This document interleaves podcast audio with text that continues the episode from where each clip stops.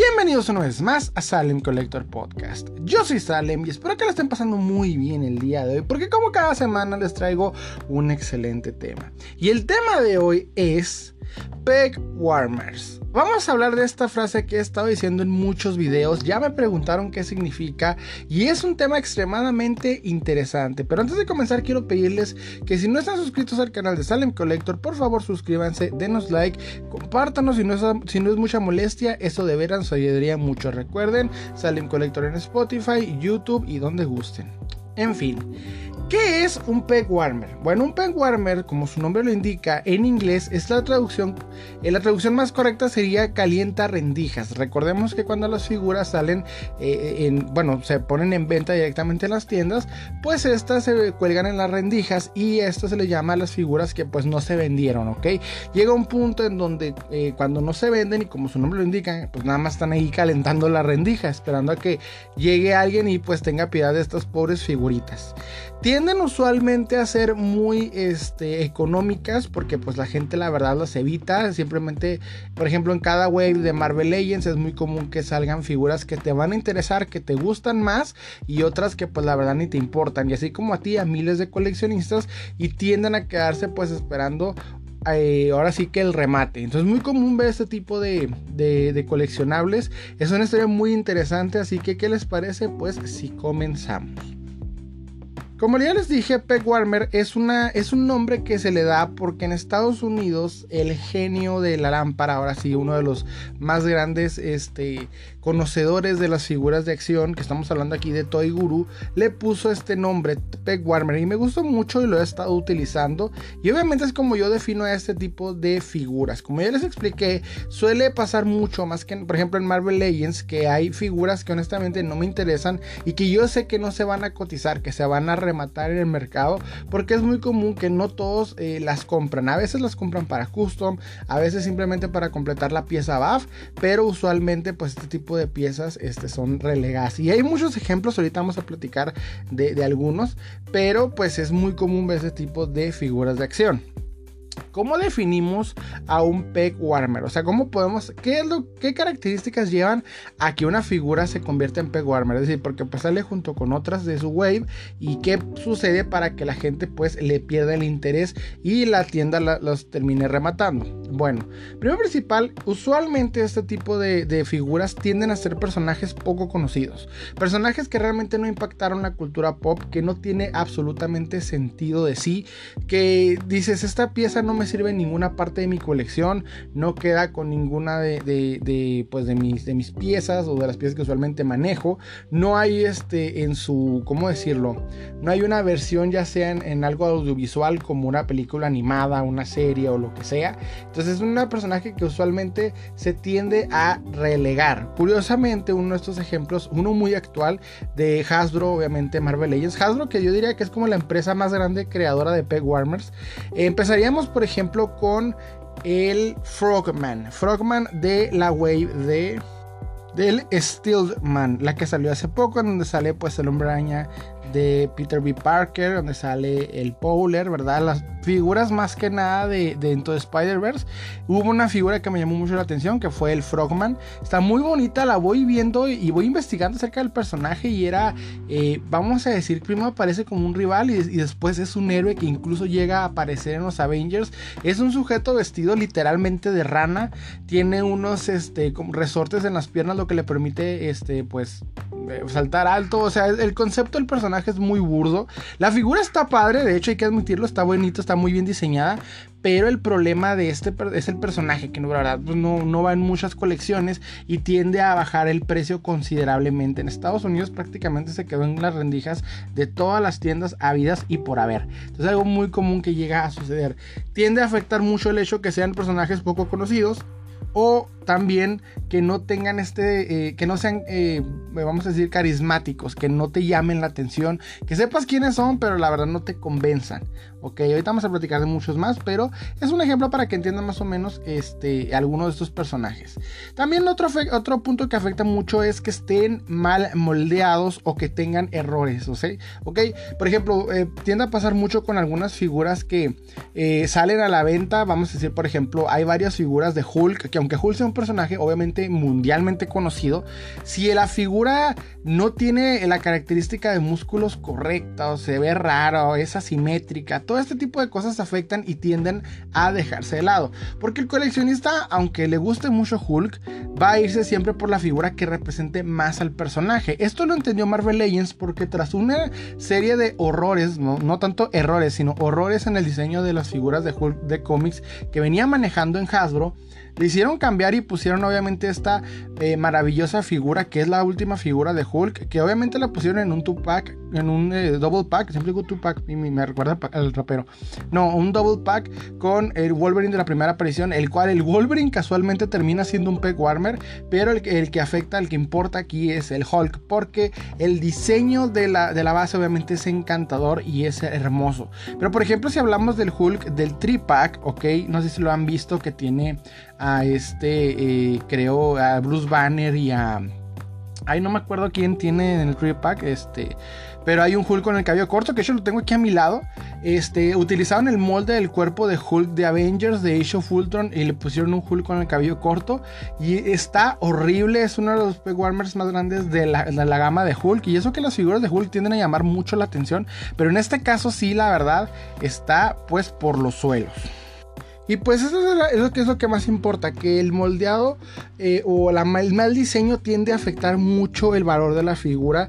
Y esto se nota desde el momento en que nos vemos anunciadas las figuras que van a salir, por ejemplo, en el año. Y vemos que la figura trae errores o cosas que no nos este, agradan completamente. Y ese tipo de cosas va predefiniendo desde el principio que va a ser un peg warmer el que no sea estético, como les estaba contando acerca de este Hulk, ¿verdad? Si las figuras no son estéticas y no son figuras que realmente se ven atractivas, porque es el punto de una figura de acción. Si no es atractiva para el coleccionista, pues mínimo para el público infantil. Pero hay figuras de acción que no tienen absolutamente nada atractivos para ningún este, uso. Hay, coleccionistas universales de Marvel, en Marvel Legends tiende a pasar mucho. No solamente en Marvel Legends, los Warmers existen en todas las gamas. Ahorita yo me enfoco más en Marvel Legends, que es lo que se acerca más a mi coleccionismo pero tiende a pasar mucho. También llega a pasar, por ejemplo, en la línea DC Multiverse, en lo que fue la de Mattel, ¿verdad? Por ejemplo, eh, los Lex Luthor, ambas versiones, la versión de la cárcel, la versión de eh, la película Batman y Superman. Obviamente estas versiones pues sí están muy eh, simplonas, de hecho mi hermano se le ocurrió una excelente idea, la cual se las voy a pasar, es utilizar de custom la figura de Lex Luthor, la convirtió en Quicksilver y la verdad quedó muy bien, pero en sí las figuras no funcionan, no sirven para mucho, incluso como tienes toda la colección completa de la Liga de la Justicia de Mattel de, de, la línea Multiverse, este, hay demasiados peg warmers, ¿ok? Sí hay muchas figuras que honestamente no sirven para mucho y este pues tienden a ser muy muy económicas por esto mismo. Mattel regó mucho en las últimas líneas de Multiverse y es triste porque obviamente estaba queriendo competir con Hadro y aquí pues Hadro lo dejó detrás. Sin embargo, Hadro es el como les dije la empresa con mayores con mayor peg warmers en la historia. Y esto porque ha sacado una cantidad sin fin de figuras de acción que honestamente no llenan el ojo en ningún sentido y el no ser estéticas, que no sean atractivas, que mínimo que no conozcas al personaje pues mínimo te guste, sea estético. Pasó hace poco en la wave de El Centinela, bueno, en la wave de, X-Men, donde viene el profesor X con el casco y todo este rollo. Hay una eh, científica, la cual está muy atractiva la figura, es una, figura femenina. Este, está con, se tiene la opción de cambiarse, obviamente, lo que es el traje de, de, científica con un traje casual al estilo setentero. Está muy, muy padre. Y esa, por ejemplo, esa figura sí se cotiza porque hasta se puede utilizar para varias este, cosas aparte de custom. Muchas personas lo han utilizado para crearle un cuerpo a Mary Jane. Ha, habido una, una, cantidad muy interesante de, de conceptos que han utilizado con esa figura. También con la figura eh, de las tres chicas de X-Men. No recuerdo el nombre, espero que la puedan ubicar, ¿ok? Es una figura donde están pues, como vestidas de colegiala. A mí me gustaba mucho porque la idea que utilizaron es para utilizarla de este, las chicas superpoderosas. Porque aunque las figuras no sean conocidas, o sea, el personaje no sea conocido, pues sirve mucho para completar las colecciones o, este, conceptos que algunos coleccionistas o customizadores tienen en la mente. Entonces, ser estético afecta mucho el valor de la pieza. Puede que no sea un personaje conocido, lo cual no le permite cotizarse bien en el mercado mercado, pero pues si es atractiva igual empieza a ser buscada, ¿ok? Errores de pintura afectan demasiado, tiende a ser muy común actualmente. En esta era de figuras de acción prácticamente cada mes tiende a pasar muchísimo, donde hay este, horrores de pintura desde el momento en que salen de la fábrica, una falta de calidad que se puede notar considerablemente y tiende a repetirse mucho, afecta esto también cuando la pintura no es atractiva, o sea, aunque tengas un personaje con un buen molde conocido, pero la pintura no esté, eh, no te convenza, lo, convierte en algo extraño, esto afecta mucho el valor de la figura y del personaje. Entonces esto llega a pasar, por ejemplo, con Visión ¿verdad? En el cual le han hecho una pintura muy extraña y, muchas veces la, figura se, pues ya no se cotiza. Mattel lo hizo infinidad de veces en donde te ponen un personaje muy padre, pero porque le cambian los tonos o, el estilo pasa mucho, por ejemplo, con un Superman de color este dorado tiende a bajar mucho curiosamente el precio por eso, porque pues un Superman de color dorado con rojo no es atractivo, no es este estético y simplemente el cambio de pintura, aunque la base esté muy padre y pues sea Superman, o sea, que no tenga los colores que no tanto que sean correctos, o sea, que no tenga una variación correcta como de alguna versión del multiverso o lo que sea, afecta considerablemente el valor de la pieza. Entonces esos son algunos puntos que afectan este o que crean los peg warmers. Estos como vieron son puntos que vienen desde la fábrica, desde el momento del diseño, porque es donde nacen ahora sí eh, las figuras que se van a quedar nada más para calentar las rendijas. Entonces, ¿cómo se cotizan los peg warmers? Es decir, ¿cómo entran e impactan al mercado? En las figuras de acción tiende a pasar mucho que una vez, una vez su salida este, de la fábrica, llegando a las tiendas y ya pues ahora sigue al mercado secundario, eh, tienden a cotizarse de una manera muy interesante. Pero en los casos de los peg warmers, lo que tiende a pasar es que baja muchísimo el valor. Uno de los peg warmers que eh, puede explicar cómo funciona esto fue la primera wave de este G.I. Joe de la línea eh, Classified Series que de hecho ya tuvimos el review en el canal, por si le quieren ver, en, YouTube, pónganle este, Salem Collector, eh, Joe Classified Series. En estas series, curiosamente, están muy bonitas, o sea, ya las ves y son muy figuras de muy buena calidad, pero curiosamente el mercado eh, norteño no las, no las, eh, ¿cómo decirlo? El mercado norteño no las aceptó bien, lo cual terminó haciendo que la empresa Walmart las rematara a tan solo 99 pesos ok, de su valor inicial de 500 pesos, pues no se vendió, se quedaron las rendijas, incluso con las fiestas no funcionó, entonces terminaron pues prácticamente regaladas, ok, entonces eso es lo que tiende a transformar o a cotizarse una figura. Cuando ya vas a Walmart y están tan económicas que pues básicamente es liquidarlas porque no tuvieron un valor, porque no hubo una demanda en sí. Y pues obviamente en el mercado tienden a, por ejemplo, y sucedió, he repetido esta situación varias ocasiones, porque me llama mucho la atención, lo dije en el podcast del poder de la reventa. Muchas personas intentaron comprarlas bien baratas, así dijeron, no, pues está barata, es la oferta, voy a tratar de revenderlas. Se toparon con pared porque pues vieron la razón por la que estaban en 99 pesos, que era que no tenían pues eh, eh, demanda, no tenían este mercado, entonces obviamente terminaron dándolas al mismo precio. O sea, si las compraste nada más para revenderlas, no fue eh, una de las mejores decisiones que has tomado. Así lo voy a poner, porque pues son figuras que a fin de cuentas no tuvieron este, eh, buena demanda. Y eso es curioso porque están muy bien moldeadas, muy buenos los colores, son personajes interesantes. Sin embargo, el concepto G.I. Joe moderno no está muy latente en lo que es pues este, el lado norteño, ok, aquí por el norte del país, porque vi que en varios lugares, este, igual, franja, franja fronteriza, es donde se empezaron a rematar prácticamente 100 pesos. Ya vi que también en Centro de la República en algunos casos, pero no tanto como acá en el norte. Entonces, bueno, hay una diferencia muy grande entre eh, los peg warmers en México y en Estados Unidos.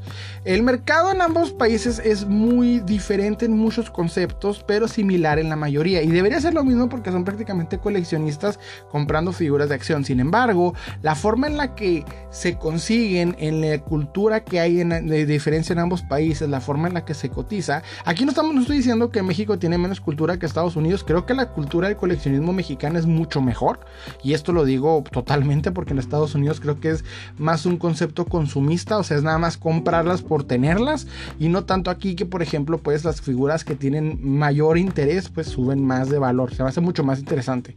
Pero por ejemplo, ahí en Estados Unidos es muy común ver figuras este, llenos los anaqueles de figuras que no se compraron, o sea, por ejemplo, como les platiqué, sale una wave de Marvel Legends y digamos que las tres más cotizadas pues en este caso fueron por ejemplo las de, eh, de Spider-Man de Spider-Verse, estoy hablando de Miles Morales, de Gwen Stacy, de Peter Parker y obviamente el Frogman, el Powler y los demás pues no, no se cotizan, incluso la BAF no es muy este, cotizada, entonces es muy común que llegues a una tienda, ya sea un GameStop, un Walgreens, un Walmart, lo que tú quieras, llegas y están ahí, no están las que, las que estabas buscando, ¿verdad? En este caso las de Into Spider-Verse, pero vas a encontrar las mismas Warmers y así es como notas qué es un peg warmer. Es donde, es donde se crea ahora sí el concepto porque es muy común de verlo. O sea, son, los coleccionistas solamente se van por lo que les gusta, lo demás se queda ahí y las tiendas lo terminan eh, pues mandando a la zona de clearance, que significa pues remate. Ahora sí vamos a, rematarlas, a rebajarlas y pues notas este, figuras de 5 dólares. Esto llega a pasar mucho. Muchos cazadores, coleccionistas y vendedores este, de mexicanos que pues van a Estados Unidos, compran para vender acá, eh, se tienden a encontrar estos... Este, especiales en las tiendas y, hay, y, crean peg warmers que no nos imaginamos. O sea, hay peg warmers que, diga, que digo, bueno, esto no me imaginé porque la gente no lo compra. Por ejemplo, a mí me pasó mucho con el Reinhardt de este Overwatch, ¿verdad? La figura grandotota. Eh, era una rebaja sobre rebaja sobre rebaja cuando la encontré. Prácticamente pagué por ella casi 10 dólares, siendo que su precio ahorita aquí en México sí se cotiza hasta casi 1500, 1300 pesos. Es extraño, pero pues en Estados Unidos no fue muy buscada la figura y eso que la figura, el tamaño, la hechura, todo lo tiene muy bien. No sé la razón por la que haya pasado esto y pasó, ha pasado con muchas figuras que en México se cotizan, pero en Estados Unidos pues no, se quedan colgadas en el anaquel. Ni se diga lo que es la sección Moto Origins. En México, por ejemplo, no se está dando la oportunidad de que existan peg warmers en esta línea. O sea, luego, luego sale, salen y luego, luego son compradas. La gente ya las tiene literalmente este, en su casa repetidas 10 veces. Pero acá en Estados Unidos están prácticamente llenos los anaqueles de Moto Origins. Ni siquiera se están, pues, eh, ahora sí, como quien dice, teniendo un impacto en el mercado. Agarran ciertas figuras, pero la mayoría, pues, siguen colgadas en el anaquel. Entonces esto pasa mucho, no sé por qué, pero este, pues hay una diferencia muy grande entre ambos mercados. En México y en Estados Unidos las, cotizas, las figuras se cotizan diferente cada una. Hay piezas que se cotizan en ambos países, pero usualmente tienden a cambiar mucho en otras piezas. Hay piezas que en Estados Unidos se cotizan mucho, en México no y viceversa. Entonces no sé por qué pasa esto, es muy curioso, pero yo les digo, e insisto, para mí el concepto de coleccionismo es mucho mejor en México que en Estados Unidos, porque no tenemos ese, ese eh, necesidad eh, consumista de que sale esta figura y solamente porque trae una caja diferente la quiero, ¿no? O sea, pasa mucho, por ejemplo, con el coleccionismo de Star Wars, el cual, déjenme dar una queja rápida. Ah, para mí, el hecho de que una Black Series tenga una caja diferente a la otra, se me hace una reverenda tontería. O sea, esta caja es blanca, esta, esta caja es negra, esta caja es carbonita. No, o sea, yo personalmente, mientras la figura esté, pues como yo la quiero, no me importa en qué caja venga. Y en Estados Unidos se afecta mucho, pero he visto que aquí en México, la verdad, no. Hay quienes sí lo intentan, obviamente, revendedores, eh, dar este, este punto, pero el mexicano, el coleccionista mexicano, pues honestamente se va al punto, no se queda como para ver qué variaciones cambian o no. O sea, estamos más enfocados en lo que es la figura y no la idea consumista de nada más por tener algo por ser diferente. Entonces está muy padre eso. Eh, bueno, esa diferencia eh, principalmente en Estados Unidos y en México.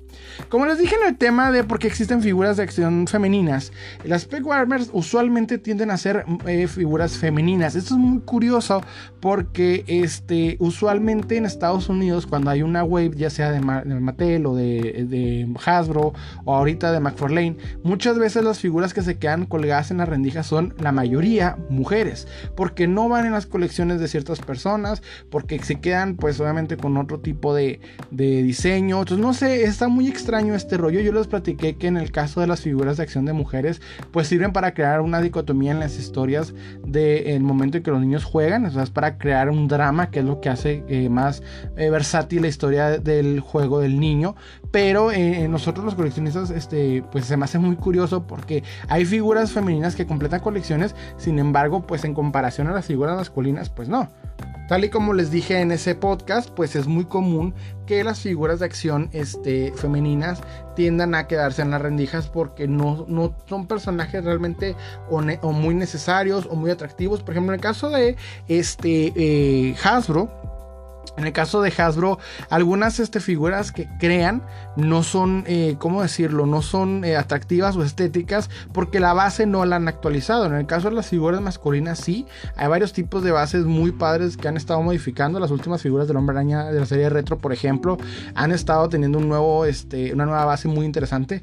Pero en el caso de las mujeres, no. Tenemos articulaciones muy limitadas. Por ejemplo, en el caso de Spider-Man, no sé por qué pasa esto. Pero esto afecta mucho y tienden a ser, pues, pegwarmers o sea, hay, figuras que no, por ejemplo, el caso de Gwen Stacy, Mary Jane, o sea, figuras que son muy necesarias para todo coleccionista del Hombre Araña o de Marvel en sí. Este, igual las de X-Men, o sea, personajes femeninos como Tormenta, como Jean Grey, que está muy, muy cotizada, o Rogue, Rogue principalmente, ¿verdad? Pero es más común ver Peg Warmers mujeres que eh, eh de varones. No sé por qué, es muy curioso, pero pues si ustedes tienen una, una idea, pues pongan en los comentarios, me gustaría leerlos. Otra que me llama mucho la atención es la mítica Wave maldita, ¿ok? Este es un comentario que hice con algunos conocidos y es verdad, la Wave maldita. Y estoy hablando de la Wave de Hulk Booster de obviamente Marvel Legends Hasbro. Esta Wave me llamó mucho la atención cuando salió, fue por ahí del 2015, 2016, este, si no me acuerdo, ahí pónganme si ustedes se acuerdan más o menos en qué año salió esta Wave.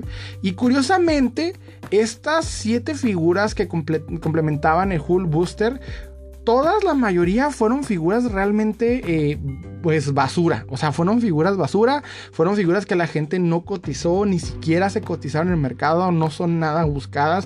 Y es que aunque entre ellas había personajes muy famosos, honestamente no, no llenaban el ojo del coleccionista. Porque ya sea que los personajes que eran más conocidos, por ejemplo, el caso de Visión, de este, eh, ¿cómo se llama? De Doctor Strange, de Iron Man, por eh, cambios de colores, tonalidades o diseño del personaje, pues se quedaron obviamente nada más para rendijas. Muchas personas compraron esta wave sola y únicamente para a completar el, el, Hulk Booster de aquel tiempo. En aquel tiempo estábamos este, terminando lo que fue o empezando la época de Age of Ultron.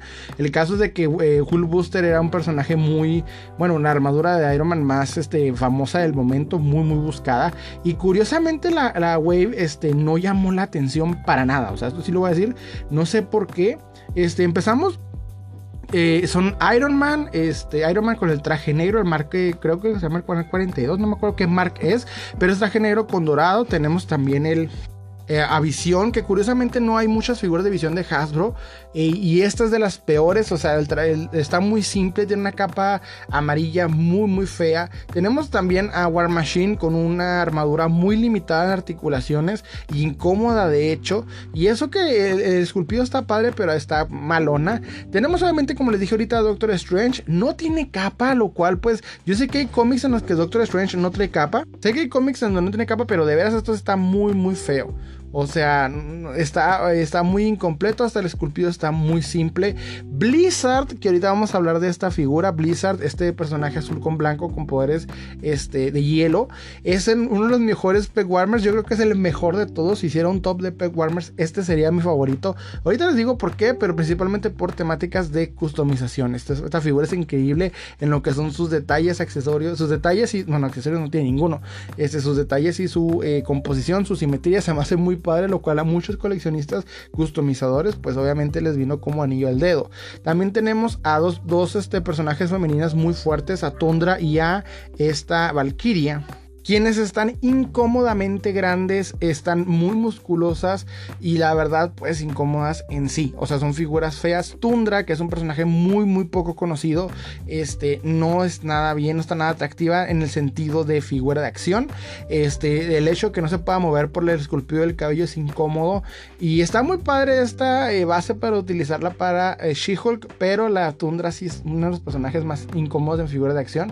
Vean la imagen en Google para que vean a lo que me refiero Y Valkyria no está tan mal, solo que está extremadamente alta y en relación a los Thor que ha sacado Marvel Legends. Y también pues que tiene este, muy pocos accesorios y de hecho está poco simétrica de la cara. Entonces si están, la verdad, todas las figuras están malas y la gente solamente las compró en aquel tiempo para completar el Hulk Booster Buff. Y curiosamente, este, meses después, ni siquiera había pasado el año cuando pues sacan un 3 pack con el Hulk Booster completo. No sé si es un 3 pack, creo que es un, double pack con Hulk. Y este, pues fue muy decepcionante porque muchas personas la habían comprado toda la wave para completar esta figura. Y ahora pues ya cuando sale en double pack ya no necesitas esa wave. Por eso se llama la wave maldita. Porque literalmente fue una de las peores, o creo que la peor wave de Hasbro Marvel, eh, Marvel Legends. Porque pues todas las figuras estaban malonas. Ok. Entonces Blizzard, como está diciendo ahorita, es uno de los peg warmers que se utilizan para la customización. Usualmente Muchos artistas del custom utilizan este tipo de figuras para poder transformar o crear nuevos conceptos más interesantes. En la época en la que sale Blizzard es perfecto porque no, eh, no sé si había ya un Deadpool para aquel momento, pero esta figura era perfecta para hacer Deadpool, ya que no había muchas figuras como ahorita que tenemos una cantidad muy considerable, ya que Hasbro nos ha sacado varias figuras.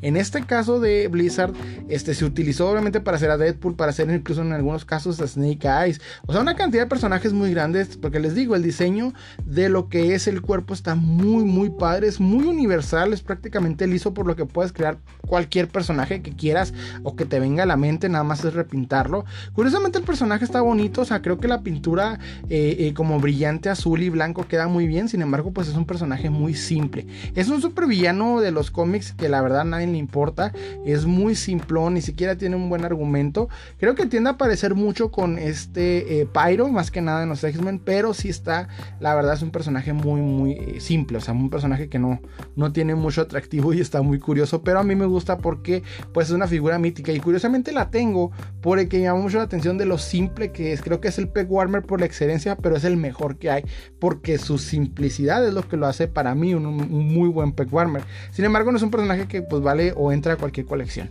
Ok, eso, es lo malo. También tenemos que este, pues este tipo de Peg Warmers no se cotizan, tienden a venderse en 100 pesos, que es lo que usualmente cuestan para poder destruirlos, en algunos casos mucho menos. Son piezas que la verdad pues muy pocas personas compran, nada más compran o para repintarlas o para desmadrarlas o para X cosas. Está muy muy curioso. Por último, les voy a contar la historia del peor peg warmer de la historia de las figuras de acción modernas, ¿ok? Como vieron, no nombré el vintage porque ahí es otro tema. Hay figuras que no se vendieron, sin embargo, ahorita sí se cotizan. Entonces es muy, muy, muy confuso. Si quieren, hacemos un podcast de esto. Pónganme en los comentarios si les gustaría escuchar algún podcast de esto. Pero bueno, la peor, la peor peg warmer de la historia es una figura de acción que cuando salió a la venta la gente ni siquiera estaba eh, atraída a esta, a esta pieza. Creo que incluso de, eh, sospecho que Hasbro sí, sí opina que es uno de los peores errores haber hecho esta figura.